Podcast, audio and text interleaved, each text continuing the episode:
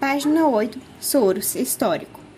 No início de 1890, com a descoberta da soroterapia por Emil Adolf von Behring e Kitasato eh, Shibasaburo, eh, estudando a difteria e o tétano, Behring e Kitasato perceberam que o soro do sangue coagulado de animais imunizados contra essas doenças tinham propriedades curativas.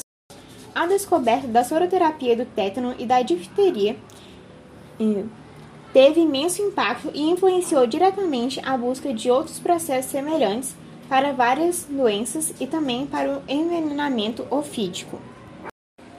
Os três pesquisadores que iniciaram a soroterapia antiofídica em 1896, Albert Calmet, Cesare Fisalix e Gabriel Bertrand, foram influenciados diretamente por um médico veterinário. Calmette começou a se interessar pelo veneno das cobras em 1892, quando trabalhava na criação do Instituto Pasteur da Indochina, comunidade francesa. Ele retornou a Paris em 1896, onde prosseguiu seus estudos no Instituto Pasteur, sob a supervisão de Emily Rose, que na época estava fortemente envolvido com o estudo de doenças transmissíveis e com a pesquisa da soroterapia. Fundado em 1887 é, e inaugurado em 1888, o Instituto Pasteur tornou-se im imediatamente referência mundial em pesquisas médicas experimentais.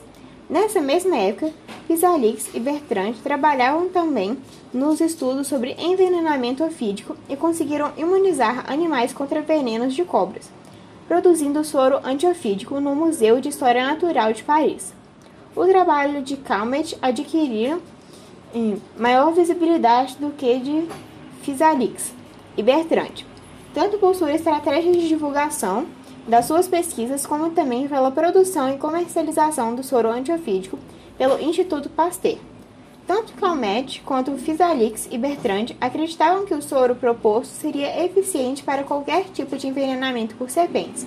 No entanto, Vidal Brasil constatou, descreveu e comprovou que para cada veneno é preciso um antígeno diferente, específico.